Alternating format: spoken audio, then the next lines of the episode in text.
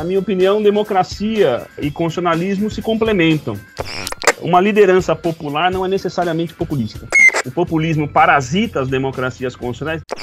Sejam bem-vindos, ouvintes do Mais e Si, o seu, o nosso podcast sobre assuntos que se relacionam com o direito. Aqui quem fala, como você sempre sabe, é o David Ribeiro e é uma enorme satisfação estar aqui com você, sobretudo em mais esse episódio em parceria com uma das grandes, se não uma das maiores editoras hoje de direito que é a Contra Corrente. Esse episódio é um oferecimento da parceria que nós temos junto à Contra Corrente.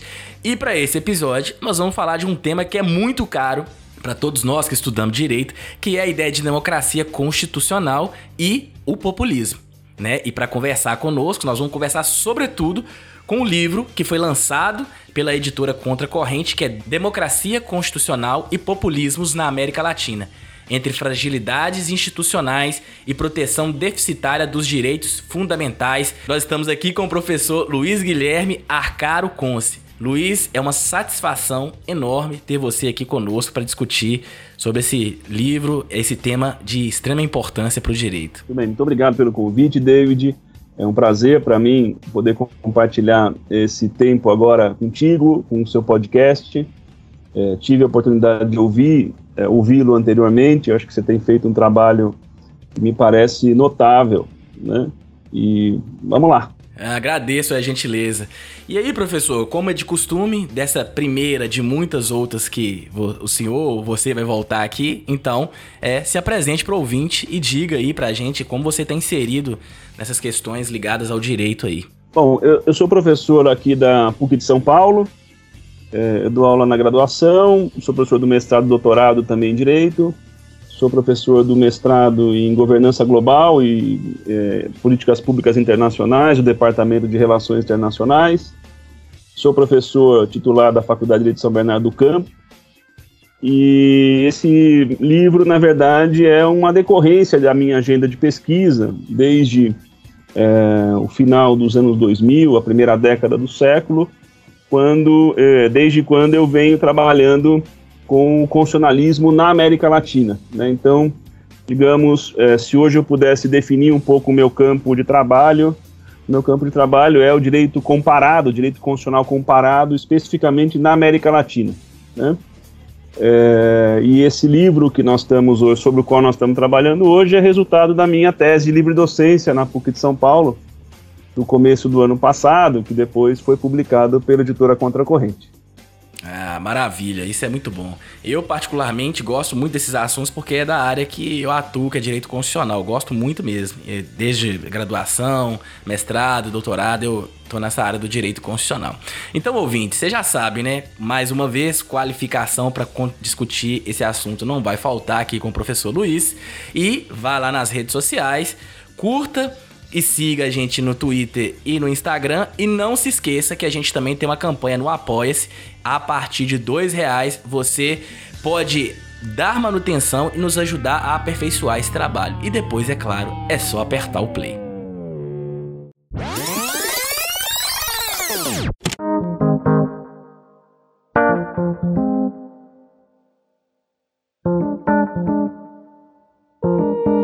Luiz, um dos pontos que você toca no livro é justamente uma questão muito clássica, que é a tensão que existe entre democracia e constitucionalismo. Por que você é, entendeu que foi necessário resgatar esse ponto para discutir democracia constitucional e populismo? Qual é a importância dele dentro da obra que você colocou aqui? Bom, eu acho que é, a importância da escolha do tema da democracia constitucional tem relação, claro, é, com é, a, o trabalho que eu vinha fazendo sobre é, a perda de qualidade das democracias na América Latina. Né?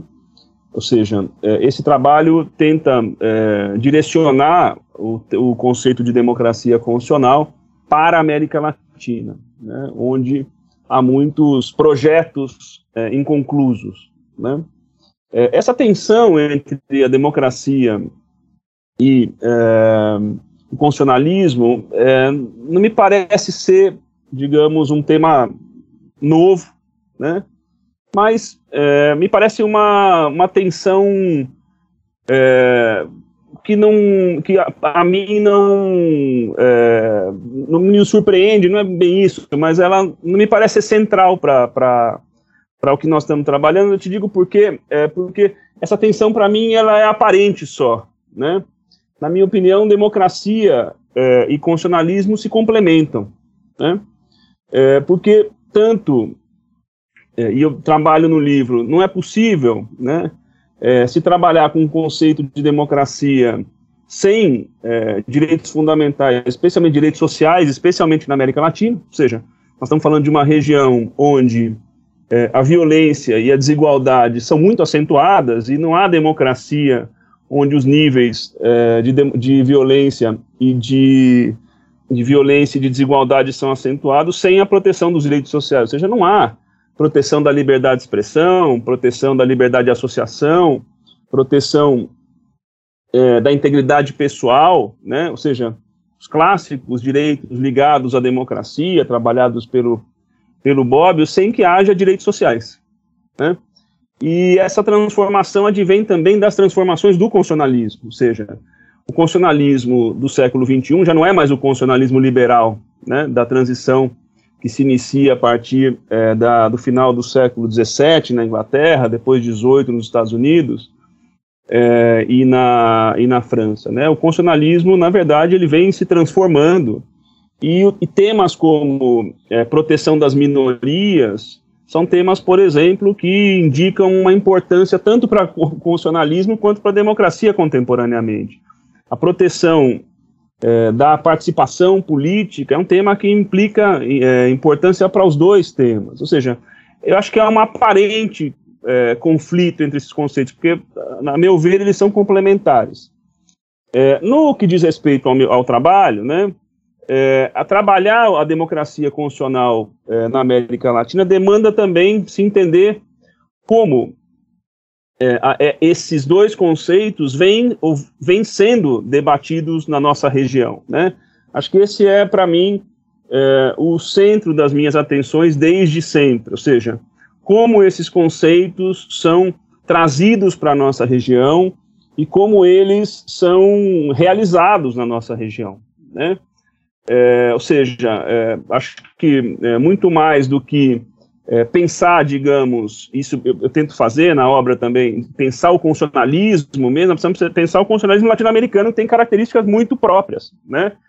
Por mais que nós queiramos dar ao, ao conceito de democracia constitucional é, um conteúdo, digamos, se não universal, ao menos ocidental, é, a realidade na nossa região é muito diversa, né?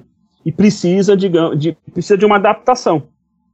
É, essa adaptação é, mostra que é, parcela é, da literatura que veio sendo ofertada, especialmente no que o O'Donnell chamava né, de noroeste global, ela é incompleta para a nossa região, né? ou seja, ela não é desnecessária, mas ela é incompleta, porque é, se a gente pode pensar que os populismos, isso daqui a pouco a gente vai falar sobre, são parasitas, né? o populismo parasita as democracias constitucionais, ele precisa das democracias constitucionais para existir, mas quando existe, ele vai minar a qualidade das democracias constitucionais, é, nós também precisamos, não podemos perder de vista que é, a nossa região tem características muito diversas, ou seja, nós não partimos de pontos como a realização de uma democracia completa, onde uma democracia liberal, como dizem, né, alguns índices internacionais. Na verdade, nós temos uma democracia em.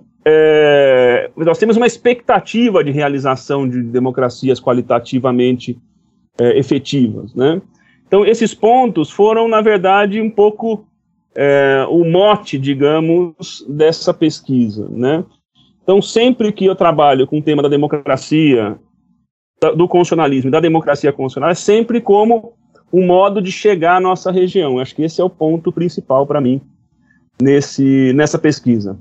Muito bom. E na verdade, assim, quando eu falo dessa tensão na, é, entre democracia e constitucionalismo, eu costumo falar para os alunos assim, que o constitucionalismo, quando ele nasce, ele não nasce democrático, né? Assim, os embriões, os primeiros embriões do constitucionalismo. E quando você tem ali na, na Revolução Norte-Americana, essa união entre democracia e constitucionalismo, elas vão existir de forma é, minimamente curiosa, né? Eu costumo falar para eles que a democracia e o constitucionalismo é como se fosse o pai e o filho adolescente. A democracia é aquele adolescente sempre aventureiro que quer sempre mais, sempre mais, sempre mais. E o constitucionalismo seria, não, vamos pode mudar, mas vamos mudar com uma certa restrição aqui. Calma, vai com calma, né? Aquele pai que vai dando aquele conselho, assim. E, e eu achei interessante o que você disse aqui, e sobretudo é, pelo que a gente vem é, vendo e observando na literatura sobre direito constitucional no Brasil, é que a gente tem importado muita teoria é, ligada à teoria do direito e do próprio direito constitucional. E, na verdade, há uma tentativa de. Como é que fala? de fazer um processo cirúrgico para que aquela leitura exterior alienígena é, seja enquadrada na nossa realidade, né? Sendo que o, o próprio constitucionalismo, se ele é um conceito ele é uma tendência, ele vai variar no espaço e no tempo. Não tem jeito de ser diferente, né? E isso é essencial para a gente entender o próprio que nós estamos chamando de constitucionalismo latino-americano, de constitucionalismo brasileiro. É, e a gente sempre tem o espelho do, do, do, norte global como se fosse o modelo de constitucionalismo, tomamos aquilo como parâmetro, que é um pouco complicado, né? Olha, eu, eu, eu, queria, eu, queria, eu queria me apropriar de uma expressão sua que é isso mesmo. Acho que você está coberto de razão. É, me parece que há é, uma utilização cirúrgica, exatamente, de alguns conceitos que no, no, na teoria comparatista, inclusive, tem um nome. O que nós mais fazemos é, na nossa região é transplantar né, é, conceitos, ou seja, instituições, direitos, etc., para uma região que tem é, uma história constitucional e tem uma realidade constitucional muito diversa. Ou seja, é, acho que essa, essa metáfora é muito interessante. Né? Quando você transplanta um órgão de alguém é, para um ambiente que não está adaptado, o, a resposta muitas vezes do ambiente é o rechaço, né? Ou a inefetividade, né? Que é, que é o que o professor Marcelo Neves chamava de simbologia, né? O, simbolo, o simbolismo, o simbologismo constitucional. É, ou seja, esse é um resultado possível, ou seja, você traz para os textos constitucionais, mas você não agrega, digamos, resultados para o campo da realidade, ou seja, eles se tornam inefetivos. É verdade, isso é importante demais. É, eu sempre lembro da minha professora lá do português, da Maria do Carmo, né? Ela falando pra gente assim, ó, aprende o negócio quando vocês forem ler. Todo texto tem um contexto. E se você não coloca o texto no contexto, ele vai servir de pretexto para tudo. Ela falava isso. Então serve para isso aqui também, né? Ela, ela falava isso, eu não esqueço disso. No campo da interpretação, nós trabalhamos muito com a ideia do texto do contexto. Porque, na verdade, é, se nós, se nós nos, nos, separamos, digamos, do contexto constitucional para interpretar as constituições, o que nós temos é um déficit de legitimidade no processo. Né? Então, é bem isso. Ou seja, a América Latina precisa né, de instituições e precisa de direitos que não são necessariamente diversos, mas que têm que ser analisados e pensados a partir da região. Né? É, e essa, e essa, o que você na verdade demonstra é que existe uma colonização mesmo, né, de cunho intelectual. Não demanda na verdade que para o qual nós não demandamos o afastamento, né? O que nós precisamos é adaptação. Nós precisamos pensar em construir também regionalmente algo que seja nosso. E no tema do populismo, se a gente puder avançar um pouquinho, claro. eu acho que esse foi o ponto de virada da minha pesquisa, porque, é, claro que eu também, é, no começo dela, é, acessei essa literatura, que é importantíssima, do Noroeste Sim. Global, né? mas o ponto de partida foi para mim a leitura que já vinha sendo feita é, há muito tempo por autores regionais que diagnosticavam um populismo com características próprias, né, sobre o qual até a gente acho que vai falar daqui a pouco. Então, para mim também foi muito importante isso na pesquisa. Foi o momento em que eu disse, olha, agora sim eu tenho um trabalho que pode agregar algo, né? Porque a mera repetição, digamos, de alguns chavões que estão aí no mercado das ideias é, não repercute é, efetivamente para a nossa realidade, é isso. É. E a gente, isso é que você está falando é muito importante porque a gente não pode esquecer que a gente uma espécie dentro, numa periferia do capitalismo e a questão da dependência é muito grande. Então, essas próprias teorias que a gente traz, elas também são fruto da, da imposição cu cultural, né? Que reflete a questão da dependência, do capitalismo, da dependência, né? Esse desenvolvimento dependente. E aí eu queria entrar no, na segunda pergunta, que é, que é a seguinte. Por que, que é, você traz como pressuposto que a democracia constitucional na América, na América Latina é incompleta? Qual é o ponto que você usa para fazer essa afirmação assim? É, o que, que eu quero dizer com democracia incompleta para a América Latina? Quero dizer o seguinte: o que nós estamos analisando é uma perda da qualidade das democracias é, regionais. Bom, se o ponto de partida é um ponto ótimo, nós precisamos analisar a perda de qualidade de determinado modo. Agora, se nós olhamos essas democracias e essas democracias não alcançaram um ponto ótimo, o que nós estamos dizendo é, essas democracias estão sempre tentando se realizar e mesmo quando é, isso não acontece, nós admitimos regressos. Ou seja, o ponto de partida é diferente.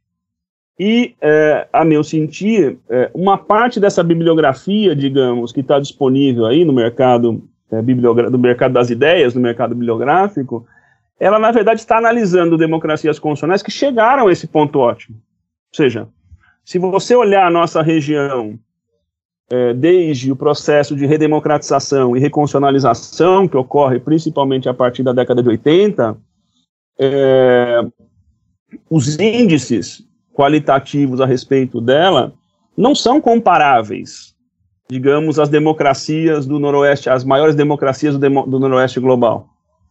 Ou seja, nós estamos regredindo, mas de pontos muito menos, muito menos avançados. Ou seja, é, nós estamos regredindo, esse regresso é mais saliente, é isso, né? Agora, tem um paradoxo nisso também, David, que é o seguinte, nos últimos 40 anos, principalmente, os últimos 40 anos mostram é, uma realidade que nós não vivemos antes na região. Ou seja, nos últimos 40, os últimos 40 anos são, formam um período onde nós chegamos é, mais longe no que diz respeito às democracias constitucionais, mas isso não é o bastante. Ou seja, é, os últimos 40 anos têm é, valores democráticos é, preservados em que pese o surgimento dos populismos, ou seja, é o período mais longo de manutenção de democracias constitucionais na região. Mas mesmo assim, né, nós temos um problema de qualidade, nós temos um problema de é, regressos né, muito salientes. Essa questão também volta um pouco lá naquilo que a gente estava discutindo atrás, né? É, a gente não pode esquecer nunca que essa região da América Latina ela está situada dentro de um processo de colonização. E o processo de colonização por si só, ele já traz uma violência imbricada, imanente é, dentro dele. Né? É necessária, foi, é, foi necessária e... Foi necessária não, fez parte e ainda faz parte. Então, essa lógica da própria dependência, da própria colonização, de certa forma, ainda que haja lutas que, per, que permitam os avanços democráticos, né? Ela também, a gente não pode esquecer que essa parte também da violência também ela, é, ela vai tensionar o tempo todo para que isso não aconteça. Afinal de contas, é contextualizado historicamente na região, né? E, e isso é, é, muito importante, assim, para até para não sentir que a gente não tem luta no, na América Latina, a gente não tem é, ganho de direitos, muito pelo contrário, tem. Só que a gente tem uma, uma tradição autoritária que é muito pesada, né? e muitas das vezes impede que essa democracia tenha esses índices satisfatórios, né? Isso é Exatamente. é importante. Nós temos gente... elites muito é. consolidadas, né? É, e os pactos que nós vimos acontecerem é, do norte global não aconteceram do mesmo modo aqui. Você não tem um pacto entre classe trabalhadora e classe proprietária no, na, no, no nascer do século XX para, na verdade, consolidar estados sociais. Isso não existiu aqui. Esses pactos não existiram. É, nós temos, aí nós podemos voltar, nós temos constituições, na verdade, que vão surgindo, sim, mas cujos conteúdos é, na, vão se promovendo é, muito de forma muito fragmentária. Nós não temos nós temos avanço de alguns avanços de alguns direitos sociais, mas nós temos uma realidade política altamente limitada, né? Não é só o Brasil que passou pelo Estado Novo, né? Essa era uma realidade regional, né? é, os fascismos passaram pela, pela América Latina também, antes dos populismos. O Estado corporativo passou pela América Latina também, antes, é, antes dos populismos. Ou seja, nós importamos essa, essas novidades, entre aspas, para a nossa região. Isso deu também às nossas democracias à época é, um atestado de qualidade baixíssima, né? É, então, aqui eu acho que nós temos aquela tensão a, a, qual você fazia referência, que é, nós temos com um constitucionalismo altamente autoritário, que por um lado promove alguns direitos sociais, mas por, por outro regride em direitos civis e políticos, né? É, essa é uma marca da primeira metade do século XX, né? Então, é, esse é um esse é um ponto, ou seja, o, o constitucionalismo não é linear. Nós, professores de, de direito constitucional, teoria do Estado, é que fazemos dele linear para ensinar os alunos, mas nós vamos mostrar também que é, é, muito mais, é muito mais pendular a forma como ele avança e como ele retrocede, né? Isso parece um pouco com aquele conceito de democracia do Avritz, né? Essa questão pendular, né? Isso que ele traz. é, da... é isso, é isso, é isso. É, e a região tem um movimento pendular, né? Ou seja, é muito interessante se você vê o avanço né, das democracias e retrocessos, consequentemente. E o mais interessante, claro, interessante para mim, né, que estudo a América Latina, é que esses movimentos têm um padrão regional. Por isso que se pode falar, consequentemente, num, num constitucionalismo ou numa democracia constitucional latino-americana. Porque existem padrões, os movimentos acontecem e acontecem de forma, digamos, é, conjugada, né, acontecem de forma é, organizada. Você vê os movimentos acontecendo na região, né? Isso dá uma identidade à região para que ela seja estudada, é, estudada. E dá também uma sensação, claro, que eu acho importante, de que é, todos nós estamos é, sediados é, num espaço que tem características próprias. Por mais que muitos de nós não só brasileiros, David, isso é importante dizer, muitos de nós brasileiros, argentinos, chilenos, colombianos, acreditemos que a região não é importante, que não é importante estudá-la, que na verdade é muito melhor estudar é, o constitucionalismo, digamos, que advém do noroeste global. É, eu acho até que, na verdade, é um pouco é um pouco de muita pretensão dizer que a região não é importante, né? Sobretudo porque ela é uma região, sim, importante geopoliticamente falando. E na história do Ocidente ela é importante, né? Sem contar que o próprio Noroeste ou o Norte Global, sem essa região aqui, não existiria. E as condições que a gente tem da relação de dependência depende muito das necessidades que eles têm. Então, assim, por que não é importante? O que está sendo produzido quanto questão legislativa aqui na região que não é importante? Será que não? Né? Isso é um ponto assim que tem que se ver. Não foram poucas as vezes que nós vimos é, manifestações de atores políticos importantes né, do norte ou do noroeste global é, afirmando que houve sim intervenção em muitos momentos para desqualificar as democracias na região. Né? É, não foram poucos aqueles que atestaram essa realidade. Né? Isso não é um, isso não é um devaneio, né? Ou seja, a manutenção de uma instabilidade na região também serve né, é, a muitos. Com certeza, eu tenho certeza disso. E aí, já que a gente, na sua fala que agora você trouxe essas questões do populismo, a gente viu qual é a importância de tratar sobre a questão do constitucionalismo, da sua contextualização nesse território que a gente chama de América Latina, é, seria interessante agora a gente falar um pouco qual que é o conceito de, de populismo que você adota no, no, livro, assim. É o populismo ou os populismos, né? Eu, eu, eu começaria a dizer o seguinte: existem populismos. Os conceitos de democracia e constitucionalismo também não são unívocos. Nós, na verdade, fazemos escolhas que dizem respeito ao modo como nós vamos utilizá-las na nossa narrativa. Né? Ou seja, é, não há conceitos únicos. E a mesma coisa para os populismos, né? É, eu acho que a gente pode começar dizendo o seguinte: populismo é diferente de popular. É, uma liderança popular não é necessariamente populista. O que é, eu uso no meu trabalho como é, um conceito de populismo coexiste com outros conceitos. Ou seja, é, os populismos podem se manifestar é, no discurso, os populismos podem, podem se manifestar no sentimento. Há quem diga que, há, que os populismos se manifestam no plano da economia. Né? No meu trabalho, eu faço uma opção que é: eu só trabalho com governos populistas. Primeiro, é, só trabalho com governos. Eu não trabalho com campanha, eu não trabalho com narrativa, etc.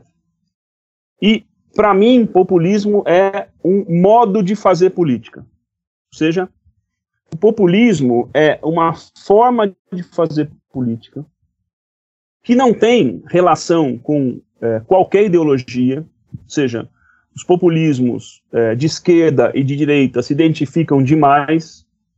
Na verdade, o que eles fazem é, é usar uma cartilha, né, onde é necessário definir para eles isso de forma completamente oportunista quem é o povo, porque quem não é o povo forma o grupo dos seus inimigos, porque os populistas são antidemocráticos, necessariamente.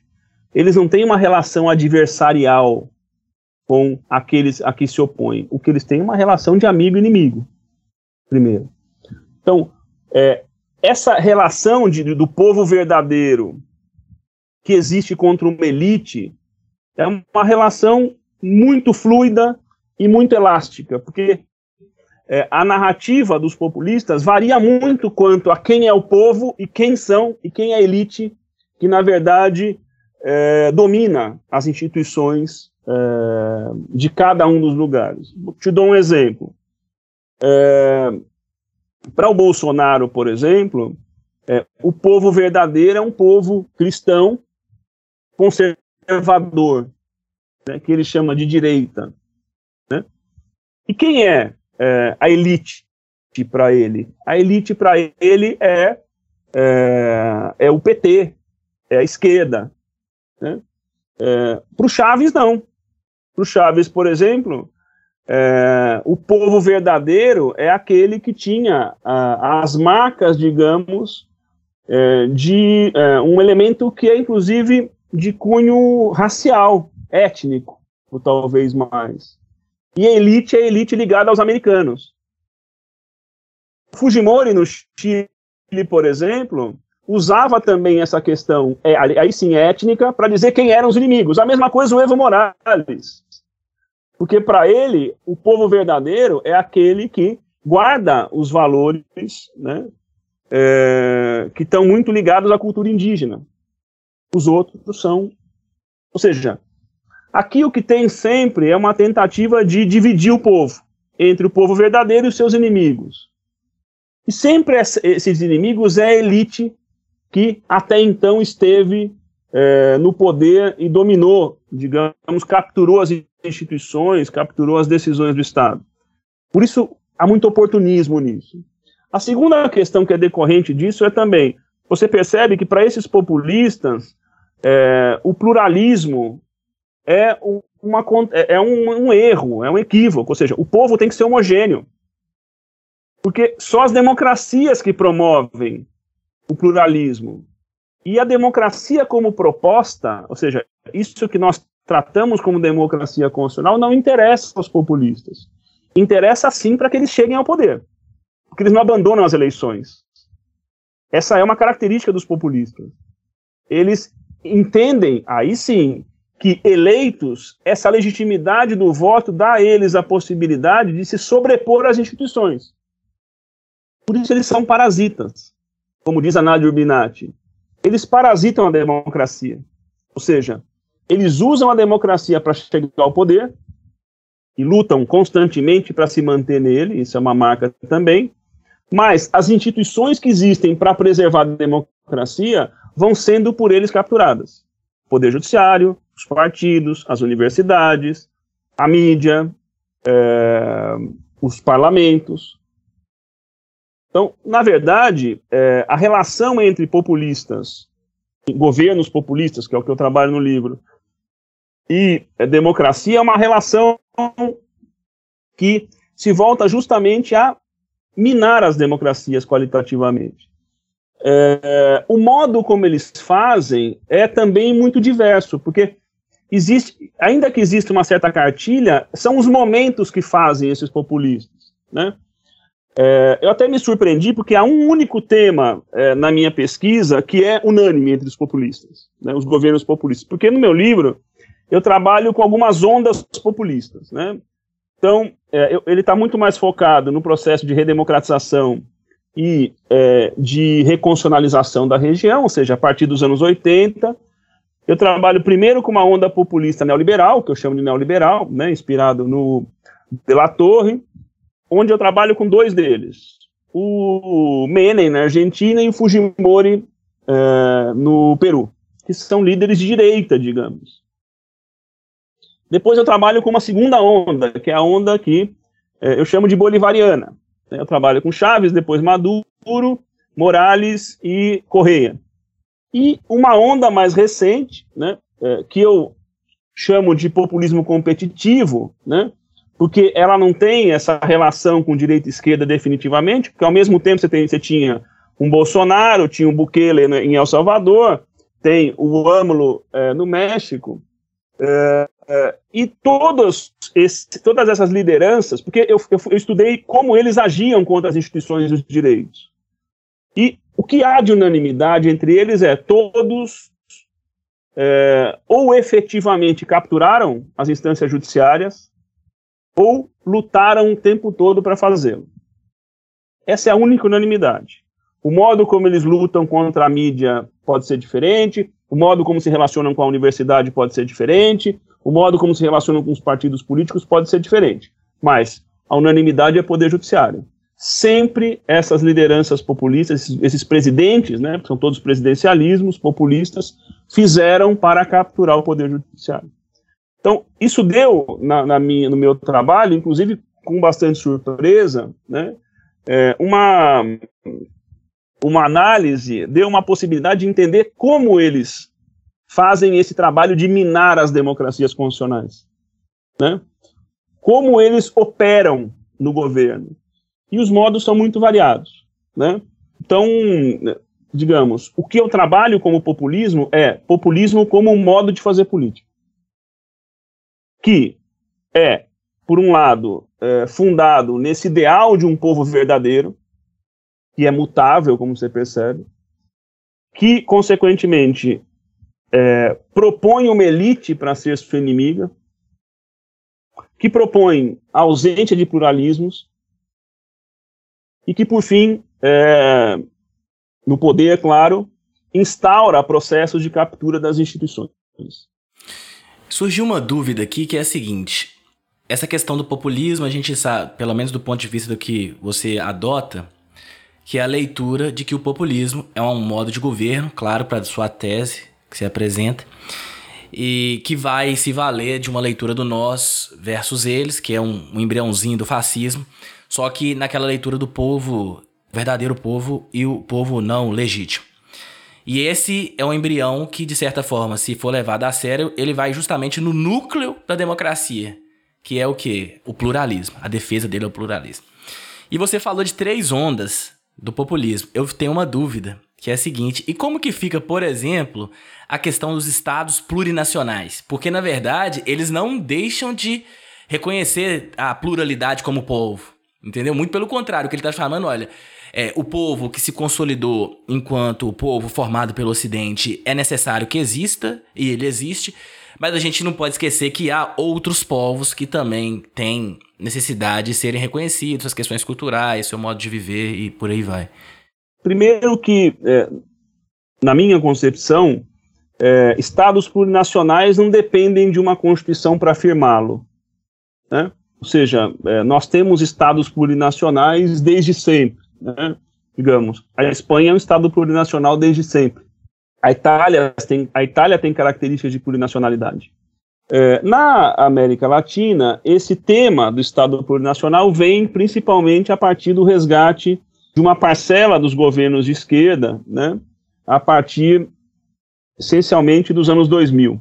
A proposta é, de estados plurinacionais, ela não necessariamente significa que no campo da realidade constitucional é, essa pluralidade é preservada. Né? Então, por exemplo, é, é inequívoco que o Estado plurinacional boliviano, tá, porque está proposto na Constituição, né, não só, né, mas, por exemplo, ele é, não teve respeitada a, a sua previsão constitucional durante uma parcela do governo Evo Morales, porque o modo como foram tratados, por exemplo, aqueles que estão, os que estão lá próximos da fronteira do Brasil, por exemplo, né, é, não foi um modo, digamos, inclusivo. Na teoria, nas teorias dos populismos, né, ou seja, Santa Cruz de la Sierra, o povo de Santa, os que estavam em Santa Cruz, que fazem parte desse Estado plurinacional, ficaram de fora de decisões também tomadas por esse Estado, por esse governo, né, Estado não, por esse governo. É, há quem tente, no campo do, do estudo dos populismos, é, diferenciar populistas inclusivos, populismos inclusivos e excludentes, né?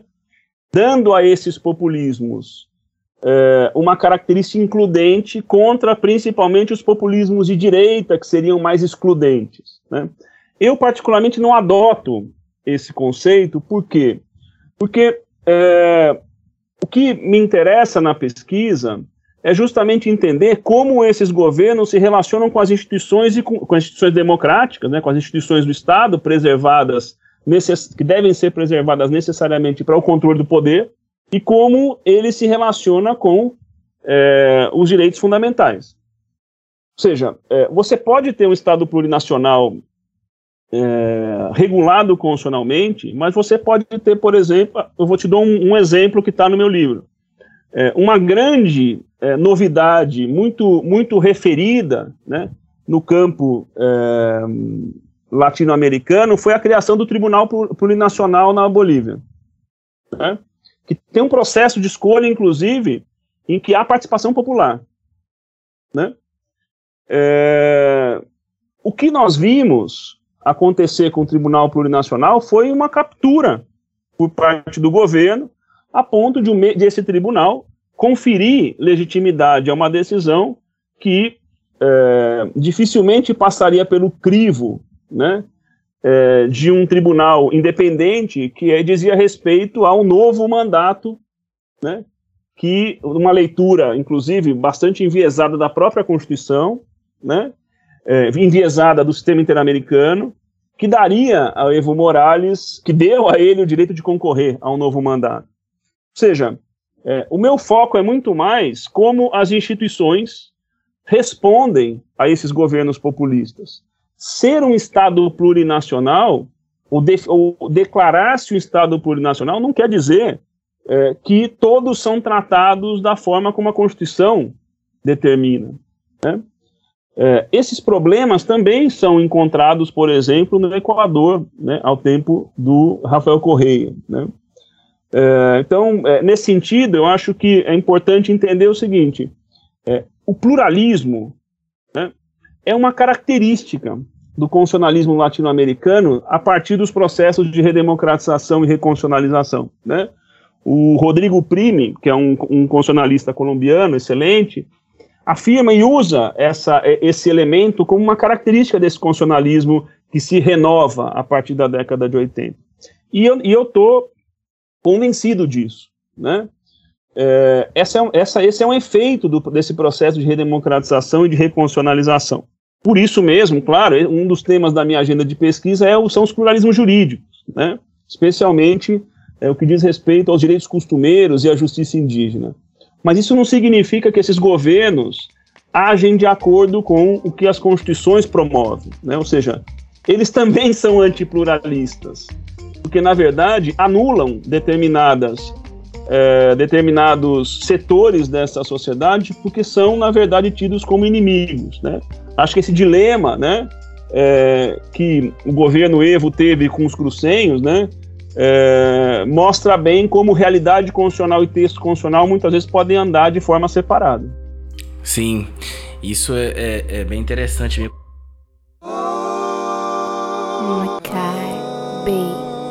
Quando você trata no livro lá, por exemplo, dessas ondas, primeira, segunda e terceira onda, tem características que diferenciam, elas todas têm esse ponto comum de, de tenta, tentativa de captura do, do judiciário. Fica evidente para você, assim, né? Mas você poderia, assim, dizer qual que é as, quais são as principais características de cada uma dessas ondas? Claro. É, o que eu, de, eu quero dizer é que as duas primeiras ondas não são criações minhas, né? É, são criações de, é, um, de, de, textos que foram importantíssimos no meu trabalho, do Carlos de la Torre, que é um equatoriano, e de, a última, o, último, o último conceito é meu, né? Uso é, para a última onda o, o conceito de, de, populismo competitivo. Nas duas primeiras, você percebe que é, essa estratégia populista foi adotada por governos de direita, né, de perfil neoliberal. Então, é, isso aconteceu a partir da, do final da década de 80 na Argentina, com Carlos Menem, né, que é, promove, digamos, uma reforma do Estado no sentido é, neoliberal, né, mas que promove uma captura fortíssima da, do Poder Judiciário. O Menem, por exemplo, aumenta o número de juízes da Suprema Corte para ganhar maioria. Né? O Menem tem uma relação muito é, perniciosa, digamos, com é, o Clarim, principalmente, e, e vai é, usar de poder político contra outros meios, digamos, um pouco mais independentes. E depois o Fujimori no Peru, né, forma também essa primeira onda, é, que também chega ao poder é, com uma proposta, digamos, social-democrata, mas já no poder impõe reformas neoliberais, né? Menem, o Fujimori também é, mandou fechar jornal, tem um caso conhecido, né, é, do, do de, fechamento e de, um, de, um, de uma, um, dono de um, de um meio de imprensa estrangeiro que perdeu nacionalidade em função de alguma independência. Menem, o Fujimori fechou o Tribunal de Garantias Constitucionais para depois criar um Tribunal Constitucional numa Constituição desenhada para que ele tivesse claramente o poder sobre o tribunal, né? E promove uma reforma neoliberal. E é interessante, viu, David, que sobre, sobre esses dois casos, se eu estiver me alongando, você me diga, é, que esses dois presidentes, em campanha, não propunham o que fizeram no governo, porque, na verdade, propunham, tinham propostas social-democratas. Mas no governo, claro, né, se adaptam ao neoliberalismo. É, há um terceiro presidente também referido né, é, pela, pela, pela bibliografia que eu não uso, que é o Collor. E eu não, fa eu não estudo o Collor, não é que eu não estudo, eu não trouxe o Collor para a pesquisa por uma razão muito simples. O Collor não teve tempo de implementar a cartilha populista. Mas ele implementaria. Ele tem uma, um, um, um problema com a Folha de São Paulo aqui, ele tem um. Mas ele não tem tempo para capturar as instituições. Veja, para mim não cabe porque eu não trabalho a narrativa populista, eu não trabalho o Collor em campanha. Então, para mim, isso fugiria do objetivo da minha pesquisa, né? ou seja, dos pontos que eu usei como referência. Depois, a segunda onda, que é a onda bolivariana, é uma onda de esquerda, né? mas que usa das mesmas estratégias usadas pela direita populista, ou seja, capturar o poder judiciário, né, aqui, é, o, Chaves, por exemplo, manteve 70%, se eu não me engano, dos juízes é, sem estabilidade para controlá-los. O Chaves dominou a Corte Constitucional, tomou, é, é, capturou a imprensa, etc., mesmo com Maduro. É, o mesmo fez o Evo Morales. Né? É, o Evo, o, o, há uma característica desse, bolivariani, desse bolivarianismo, né? que o nome não é muito bom, mas pelo menos dá uma identidade, que é é, são presidentes que usam da sua popularidade inicial para fazer novas constituições. Isso é um dado também próprio dessa onda, né? mas que, ao fim e ao cabo, capturam as instituições inequivocamente. Né? Os problemas é, do Evo ou do Rafael Correia né, são muito semelhantes. Usam, por exemplo, é, é uma fase, por exemplo, em que se usa demais as consultas populares como uma forma de diminuir a importância de outros órgãos intermediários, como o parlamento, os partidos políticos. Essa é uma discussão também muito importante, que é, né, quanto as consultas populares podem ser antidemocráticas também. Vamos, veja o Andrés Manuel López Obrador hoje no México consultando é, a população para coisas como uma cervejaria, uma estrada de trem, um, etc. Então havia uma identidade na segunda onda que era eram presidentes que vinham da esquerda, né? Inclusive vinham de partidos criados para eles, isso, é, isso acontece muito né, nos populismos, porque os populistas querem se livrar das amarras partidárias também, né? Então é muito comum que criem partidos para si, foi o caso do, do, do Fujimori, foi o caso do Evo, foi o caso do Rafael Correia, foi o caso do Chaves, né? O Menem não, porque o sistema partidário argentino é mais forte, né? É, mas que no governo praticam a mesma cartilha, né? É, então, o que os identificava era esse ideal, digamos, de um Estado provedor, de um Estado interventor, né? mas que os efeitos desses governos, no que diz respeito às instituições e os direitos, são muito parecidos com aquela esquerda, né? com aquela direita, desculpa, anteriormente tratada. A terceira onda não tem essa identidade mais. E nela fica muito mais claro que populismos não têm relação com ideologia. Por quê? Porque, ao mesmo tempo, nós temos lideranças que, digamos, têm mais, um pouco mais de relação ideológica com a direita e com a esquerda, mas que o modo de governar é o mesmo. Ou seja, se você olha o Bolsonaro, se você olha o Nayib Bukele em El Salvador, o AMLO, o Andrés Manuel López Obrador no México, né, é, você percebe que é, a, a, estratégia de governo, no que diz respeito às instituições e aos direitos, é a mesma. É capturar o poder judiciário, é, é se opor à mídia, é, cap, é usar de instrumentos para desacreditar na mídia. Atualmente, claro, tem os meios é, tecnológicos, né, de troca de informações, de redes sociais, etc., que é outra forma de desintermediação né, contemporânea, ou seja, você retira as intermediações e cria um contato direto é, dessa liderança com é, os seus seguidores, né? É, mas que no plano ideológico eles não têm relação. Por isso que eu afirmo que o populismo não é ideológico. O populismo é um modo de fazer política. Afinal, ele se incorpora é, independentemente de um governante estar mais à direita ou estar mais à esquerda. Mas há algo interessante também que eu só também fui buscar entender na pesquisa, que é como o, o, os populismos não são, o populismo, esse populismo de governo não é ideológico, esses, esses presidentes, eles tergiversam muitas vezes sobre esses aspectos. Então você vê o Menem e o Fujimori com propostas social-democratas em determinados momentos, quando estão impopulares. Você vê, por exemplo, o Rafael Correia com uma meritocracia ou com uma proposta, digamos, de uma democracia de, de, cabeça, de boas cabeças, né? que é algo muito próprio da direita, digamos, é uma tecnocracia. Né? Você vê, nós vimos Bolsonaro aqui né, é, andando conforme a onda, né? Nunca vimos tanta intervenção do Estado como vimos aí no último ano, distribuição de benefícios, etc. Uma plataforma que não é de um conservador de direita liberal, né? O Nayib Bukele, por exemplo, o próprio AMLO, né, com as propostas que tem feito, ou seja, é, a questão aqui é como governam.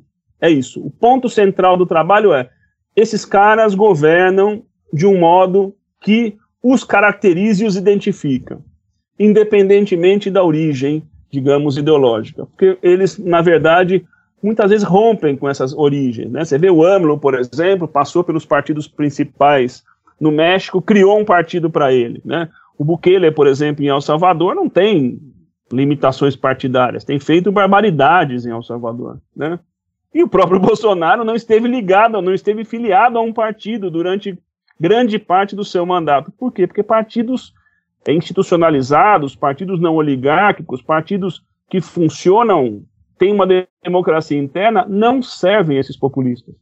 Porque para eles, o voto dá a eles legitimidade para tomar suas decisões. Porque na cabeça desses populistas, é, eles são revolucionários, David. Na verdade, as instituições que estão têm que ser transformadas para que o trabalho a ser feito por eles seja mais fácil.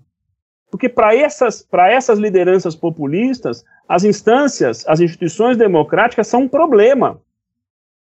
O debate, o consenso, né, são um problema para esses populistas. Por isso que eles têm que capturar as instituições. Muitas vezes, inclusive, fazem novas constituições para isso, ou lutam a todo tempo para reformar as constituições existentes. Para quê? Para que essas amarras que as democracias constitucionais impõem sejam mitigadas. Por quê? Porque a legitimidade não decorre do fazer, decorre da eleição, porque para eles é isso, democracia é eleição. Depois disso, há uma liderança legitimada que deve tomar a frente, digamos, dessas decisões. E é por isso que uma fala dele na década de 90, ele vai, é, ele vai falar assim, né? Bem contrário a isso, né? Por meio do voto a gente não vai mudar nada nesse país. Ele fala com todas as palavras, né? E, e depois ele se vale da própria legitimidade do voto, inclusive, para tentar minimizar as instituições e os institutos da democracia, né? Que era justamente a pergunta que a gente ia fazer, mas você já respondeu de forma muito bem contextualizada dentro das três ondas.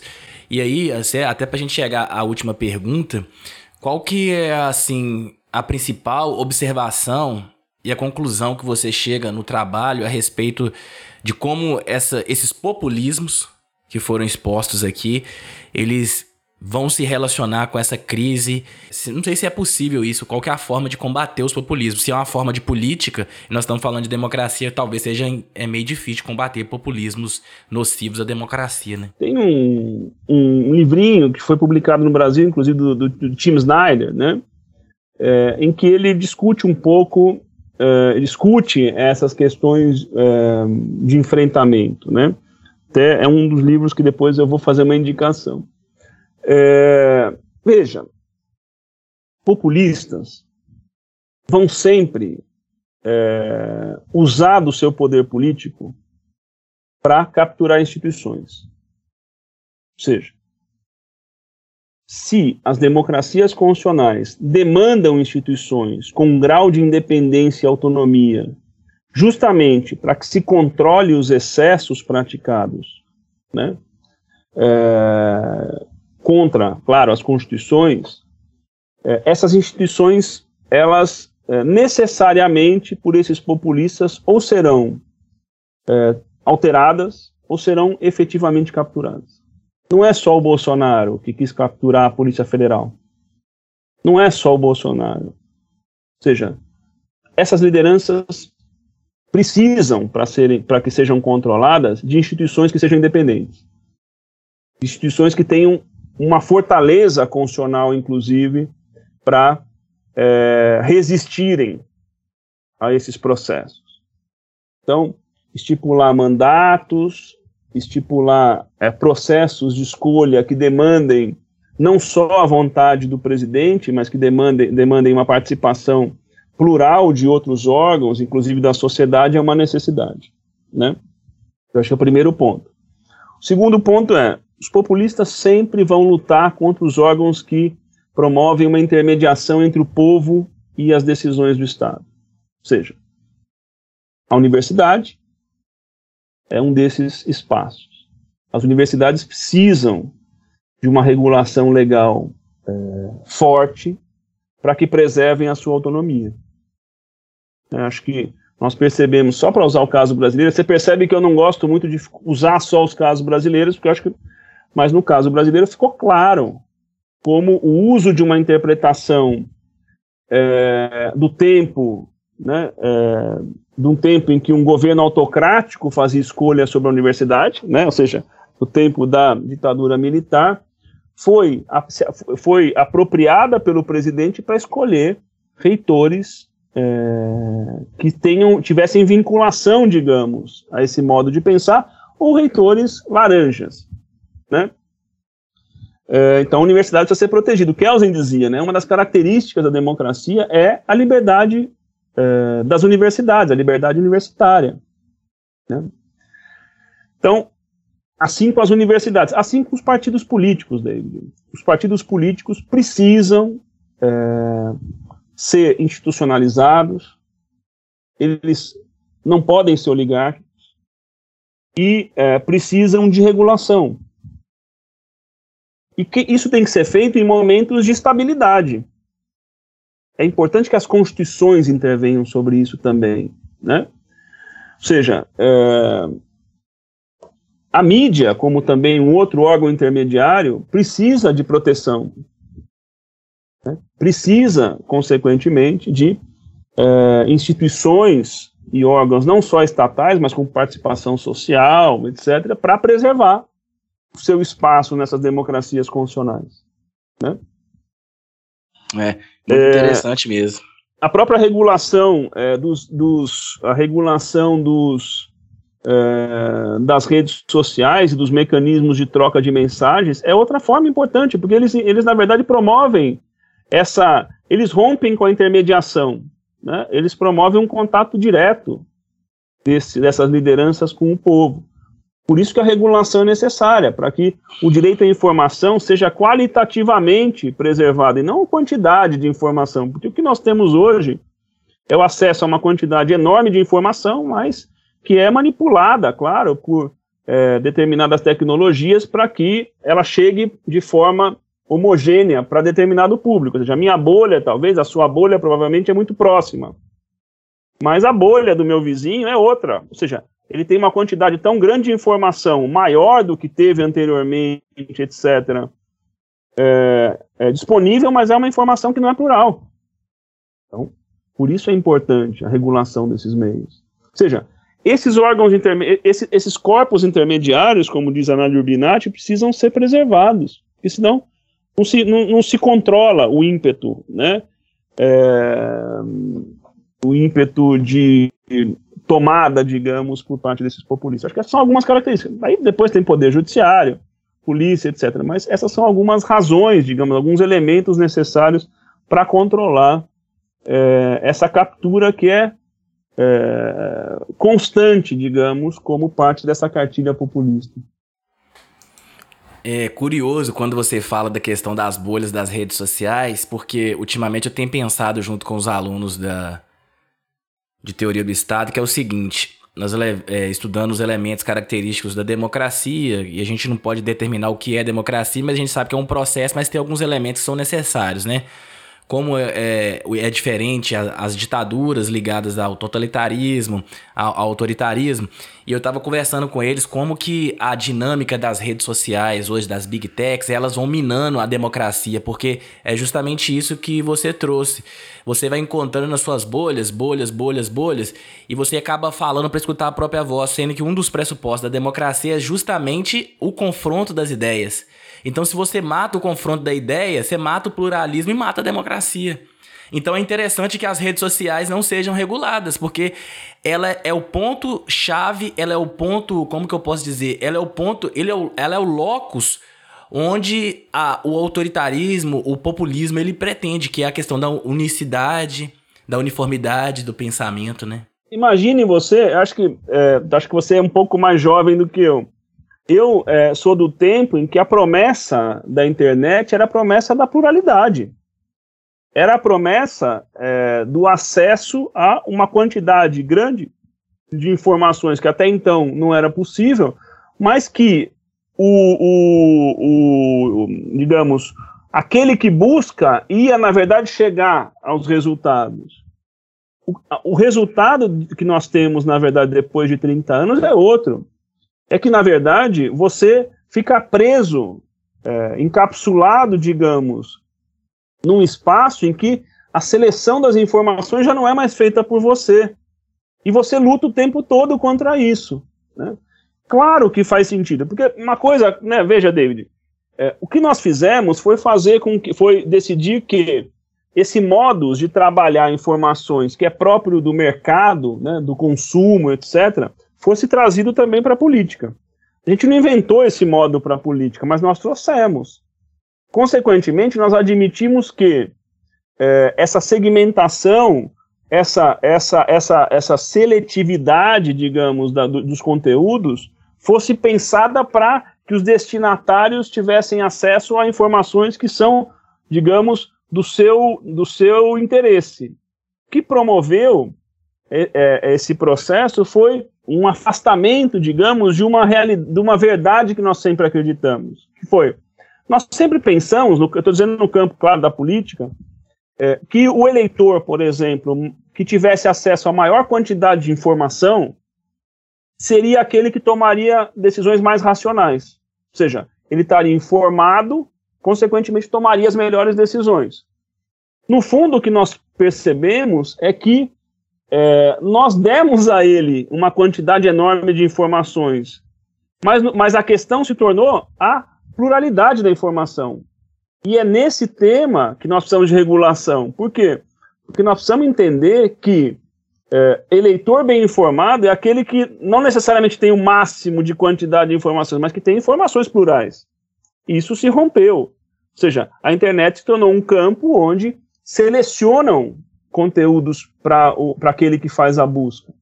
E isso impacta, né? Tem o livro da Zuboff, que é maravilhoso, né? Como ela mostra que conta Ciborgues e outros atores foram fazendo com que essa realidade se transformasse. No fundo, e claro, né, a questão não é mentira, a questão, o rádio cumpriu uma função, digamos, com alguma semelhança para os fascismos, por exemplo, né? É, o, o, o, Berlusconi na Itália, né, tem uma expressão é, que os italianos usam muito, que é, é ele, ele, ele fomentou uma videocracia, né? Ou seja, a TV, o tempo da TV, né? Mas os meios de comunicação, especialmente as redes sociais e esses de troca de informações, se tornaram atores centrais no processo de escolha política. Ou seja, eles são de regulação. Não estamos falando de mercado de consumo, nós estamos falando, na verdade, nas decisões que nos impactam, né, como é, coletividade, como comunidade política mesmo. Né? Então, acho que esse, esse é um tema que está aí, né, na ordem do dia, e você percebe onde estão os interesses, é, onde parecem estar os interesses é, essa semana. Né? Verdade. E aí, professor, chegamos aqui ao final da nossa é, da nossa entrevista aqui sobre esse livro importantíssimo aqui, para sobretudo para quem gosta de direito constitucional e essas ondas populistas que tem assolado a América Latina. E como de praxe, como você já escutou o podcast, agora é hora que você vai indicar além do seu livro para leitura, publicado pela editora Contra Corrente, algumas leituras complementares para é, as pessoas que têm interesse nessa pesquisa de democracia constitucional e populismo possa é, seguir esse caminho aí da pesquisa. Muito bem. Bom, eu não vou falar do meu livro, porque nós já falamos anteriormente, né? É, mas algumas leituras me parecem ser, digo claro, né, uma, uma, uma opção muito é, pessoal, né? É, eu diria que é, a democracia, o tema da democracia ele pode estar tá para além, né, mas não pode conviver sem a obra do Norberto Bobbio, né? Dentre outros, eu acho que a compilação de textos que no Brasil foi publicada como Futuro da Democracia é uma leitura necessária, especialmente o primeiro artigo dessa, dessa, dessa obra, né? Então, é, penso eu que é, o Bobbio, né, é alguém que é, tem que ser lido, tem que continuar a ser lido, né? Mesmo porque tem algumas é, raízes, digamos, que é, importam para nós, que tem muita proximidade com a nossa história constitucional, história política, né? Então, esse eu acho que é uma leitura, essa eu acho que é uma leitura necessária. É, além dele, eu indicaria, por exemplo, né, é, tem tanta coisa, o Carlos de la Torre. Né? Carlos de la Torre é um cientista político equatoriano que vem trabalhando há muito tempo com o tema dos populismos é, na América Latina, né? Tem muita, é, tem uma produção muito profícua. Então, por exemplo, ele tem um livro que se chama, para quem está começando, por exemplo, tem um livro que chama Populisms: A Quick Immersion, que é, é, de 2019, que é uma, uma síntese, digamos, da obra dele. Eu acho que é uma, um bom, uma boa leitura, né? Ele tem uma coletânea que ele é, também organiza, né? Que se chama é, é, The Perils of Populism, que eu acho que é uma leitura também muito legal. O Carlos de la Torre tem uma produção que é muito sobre os populismos na América Latina, né? Nossa, é tanta coisa, David, que é, outro autor que para mim foi muito importante é o Federico Finkelstein, né? É, que tem é, um livro sobre populismo, vou pegar aqui, e tem um livro sobre as mentiras, né? Então, esses dois livros, é, para mim, foram muito importantes, né? Então é, vamos ver como é que é. Aqui. Então, publicado no Brasil, ele se chama Do Fascismo ao Populismo na História, é, editora Almedina 2019. O outro é Uma Breve História das Mentiras Fascistas, Vestígio 2020. São dois livros que é, foram muito importantes porque o Finkelstein é, é, tem uma, uma afirma, digamos, que populismo é um produto de exportação latino-americana e eu concordo com ele. Nós criamos esse, esse negócio aí e exportamos para o mundo, né? E tem toda. Né? No campo do constitucionalismo latino-americano tem muita coisa, mas penso eu que é, o livro do Roberto Gargarella, né, A Sala de Máquinas da Constituição, né, é, de 2014, se eu não me engano, é uma leitura para quem quer se embrenhar, digamos, é, na, no constitucionalismo latino-americano. Né? Então, ele se chama, a, a, obra original é La Sala de Máquinas da Constituição, é, dos siglos de constitucionalismo em Latinoamérica. Então, é Buenos Aires, editora CATS, 2014, também é uma leitura é, ultra necessária, né, para quem está é, andando, digamos, é, nesse caminho. Agora, tem os autores, claro, que são importantíssimos. Eu acho que os textos do Tom Ginsberg, do Assis Hook, né, How to Lose, and, é, né, por exemplo, é, é, democracia constitucional, né, How to Lose the, uh, Constitutional Democracy, Democracy, é, eu acho que é uma leitura importantíssima também. Eles forjaram, digamos, ou foram aqueles que é, trouxeram com mais qualidade né, o conceito de erosão democrática, que é um conceito bastante importante também, né? É, o, eles têm um texto publicado na, na UCLA Law Review, né, que se chama How to Lose a Constitutional Democracy, é, e tem o livro, que também é How to Save a Constitutional Democracy. Né? Chicago, Universidade de Chicago também. Tem um livro fantástico também do, do Como Morrem as Democracias, que eu acho que é uma leitura importante, né? É, do Ziblatt e do Levitsky, que aliás é, é, são autores, principalmente o Levitsky, que estudou o Equador muito bem, conhece muito a América Latina, tem uma produção sobre a América Latina também importante.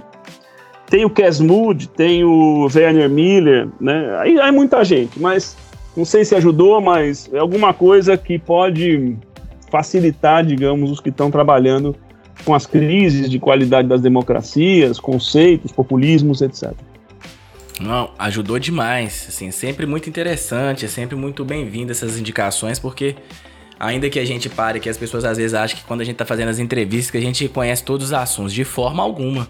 Muitas das vezes é. E nós não lemos tudo que tínhamos que ler também. Tem muita coisa que vai ficando de fora, porque você vai colocando livro na frente de livro, artigo na frente de artigo. E tem muita coisa que passa. É. E aí a gente vai escolhendo, assim, a gente fica, no meu caso, o podcast, ele me ajuda muito a, a se, a me atualizar nas todas as discussões que envolvem o direito, assim, eu gosto pra caramba. Então fico muito feliz quando tem essas indicações, os ouvintes também com certeza devem ficar. Devem não, tem certeza que fica. Porque eles mandam mensagem lá no inbox, mandam mensagem, mandam e-mail agradecendo, então assim, é, é bem legal mesmo. Então, gente, Chegamos aqui a mais um final. Queria agradecer ao professor Luiz pela disponibilidade, com duas crianças lá para cuidar e eu com uma aqui gritando. Não sei se você tá escutando o choro dela aqui às vezes aqui, de vez em quando. De vez tem em uma bola batendo aqui também. É, não, aqui tô não, mas assim, aí a gente vai gravando do jeito que dá, levando as coisas do jeito que dá. Mas feliz demais e obrigado aí pela disponibilidade, que eu sei que é muito difícil com essa atividade de professor, atividade de pai, responsável, então é sempre muito difícil. Agradeço demais. Obrigado, Deus. Para mim foi um prazer. É, espero que os seus ouvintes gostem do nosso podcast. Fico à disposição, né? Acho que eu, ia, eu não preciso dar mais meu e-mail, porque tem as redes sociais aí, quem quiser entrar em contato para indicação, etc. Estou à disposição.